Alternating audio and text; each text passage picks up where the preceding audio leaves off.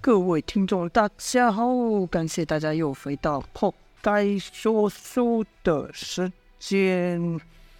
接着继续讲到这激战之处啊。前文说到，裘冉克在项羽连串的攻击之下，不得不再使出看家的本领，而他的本领居然是墨家功夫。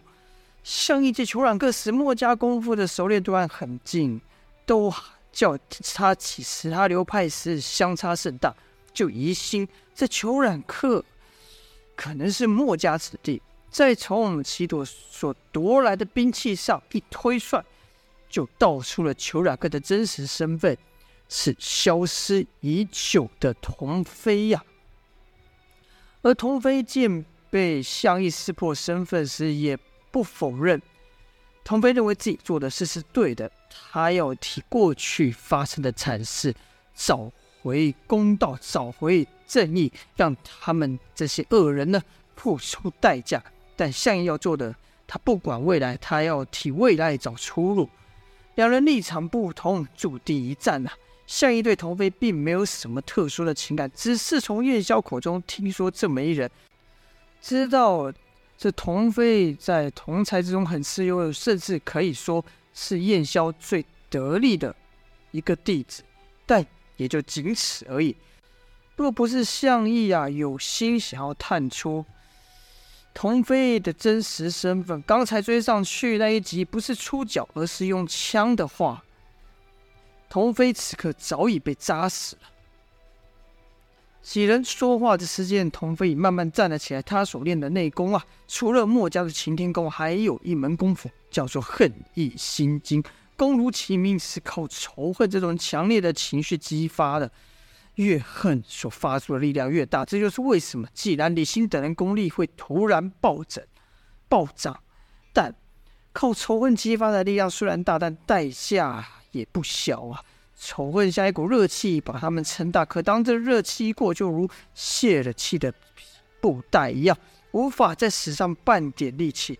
修炼黑衣心经的人，内功也和寻常的人不一样，内息混乱啊。所以童飞虽然被项羽踢中了穴位，但是凭着这股混乱的内气，强行冲破了那被项羽所点的穴。当童飞再站起来时，项羽更好说道。看来我们心中的正义不太一样啊！项羽说这话的时候，语气已经变了。王林等人心道不好，首领要下杀手啊！我是该救还是不该救呢？当王林等人还在犹豫的时候，项羽已经出枪了。就看童飞不闪不避，挺起胸膛对项羽说：“下手吧，杀了我！”就好像这些恶事都没有发生过一样，就是因为你们袒护这些人，使他们不用为他们所做的恶行付出代价。而后，童飞高声对其同伴说道：“你们可不能忘记啊，不能让这些人得以记住，一定要替我报仇。”就看童飞的伙伴眼都红了，一个个咬牙切齿，紧盯着项羽。他没有牢牢记下这一切，但以后也要让世人。体会相同的痛。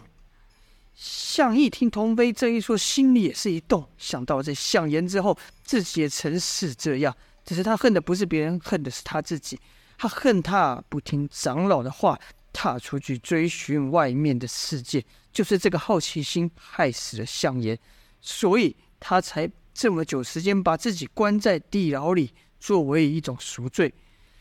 但现在他出来了。他发誓，不论用什么方法，都要实现他与项言的约定。想到此，项义的眼神变得坚决，对童飞说道：“你有你的道理，但是对不起了。”说完，就在项羽要动手的时候，一道身影快速的朝我童飞的方向奔去。这个人却是童风啊！童风已经失去了爷爷童月了，怎么可能让项羽在他面前再杀了他爹呢？尽管知道自己的武功差项羽太多，但他仍是出手了。就看童风刚靠近项羽一丈之内的时候，速度突然增加，这是因为项羽太强了，还没出手就让童风感觉到死亡。在擎天功和浑元功两当时两大奇功的作用下，童风再次发动了他每次濒死前所爆发的力量。在此之前，童风使出这种力量的时候，他就觉得周围其他人好像都停住了，只有他可以正常回动。但这次不一样，向义的枪还是继续朝前递出，只是慢了一些。童风可不敢向向义出手，他只想救童飞。而就在童风要拉着童飞闪开向义那枪的时候，一切恢复正常了。唰的一声，向义的枪刺出去了，空中溅出一道热血，但这血却是童风的。旁人只看两道人影急速交错，而后向义的枪刺了个空。向义知道自己那一枪没有伤到童飞，而是伤到了童风。那童飞也大感意外，他不晓得眼前这面生的小鬼为何会救自己。不管如何，总算是捡回一条命。童飞也知道今日有项义在，报仇是不可能的，便喊道：“兄弟们，忍着吧，把这仇恨积着，早晚有一天，我们会让世人加倍尝到我们所经历的痛苦。”童飞一边说，一边快速窜出，还带着童风。但他们退可不光是撤退而已，而是把沿途所见的人都给打伤，因为他们知道墨家人一定会去救那些人，如此就能拖住墨家人的追击。这招果然奏效啊！无数的哀嚎声从城里的各个角落传出，一众墨家子弟只好放弃追击，除了向义。童飞才刚退出城，向义就来了。童飞见状，立刻伸出虎爪掐住童风的咽喉要致命之处，对向义说道：“哼，就算死，我也拉一个陪葬的。”向义则说：“你知道这个人是谁吗？”童飞说：“他是谁与我有什么关系？”向义说：“他是童风，是你的儿子。虎毒尚不食子，难道你想对自己的儿子下手吗？”但当此情形，童飞哪里管向义说的是真是假？一出力掐着童风的手，又增加几分，说道：“你以为我不敢吗？”向义就看童飞的眼神接近疯狂，而童风则是表情扭曲啊。正此时，王离、阮硕、胡安、莫文也赶了过来。王离喊道：“大哥，你不能伤他，他他是……”没等王离说完，童飞。就喊道：“我不是你大哥，我说过，你认识的那个人已经死了。你们再往前追一步，我就拿这小子的性命做陪葬。”说着，童飞就再往后退而去。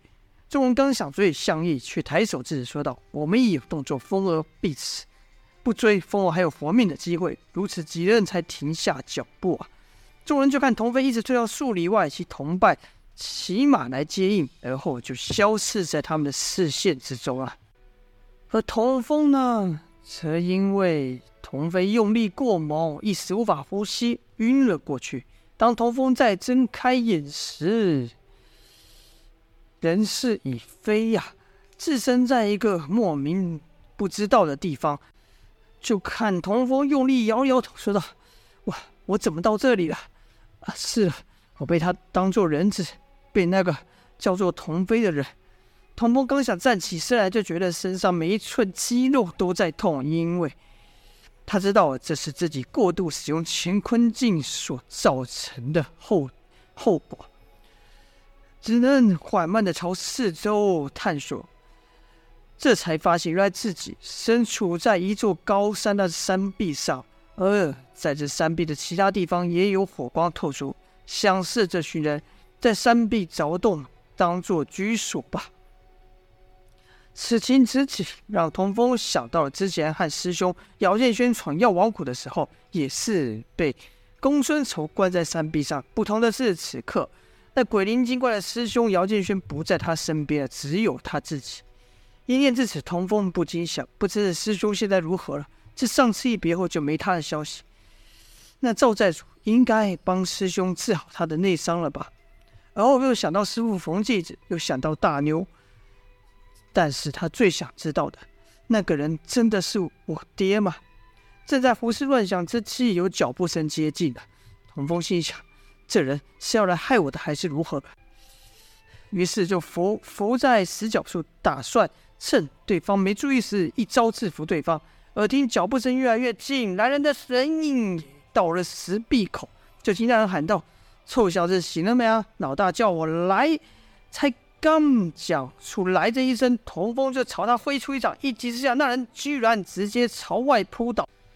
好像一点武功都不会一样。童风本想来人的武功，即便没有既然、李欣这么厉害，但也绝不简单。哪料到这可人居然完全不会武功，眼看对方就要摔落悬崖，童风赶忙出手相救，好不容易把他拉了回来。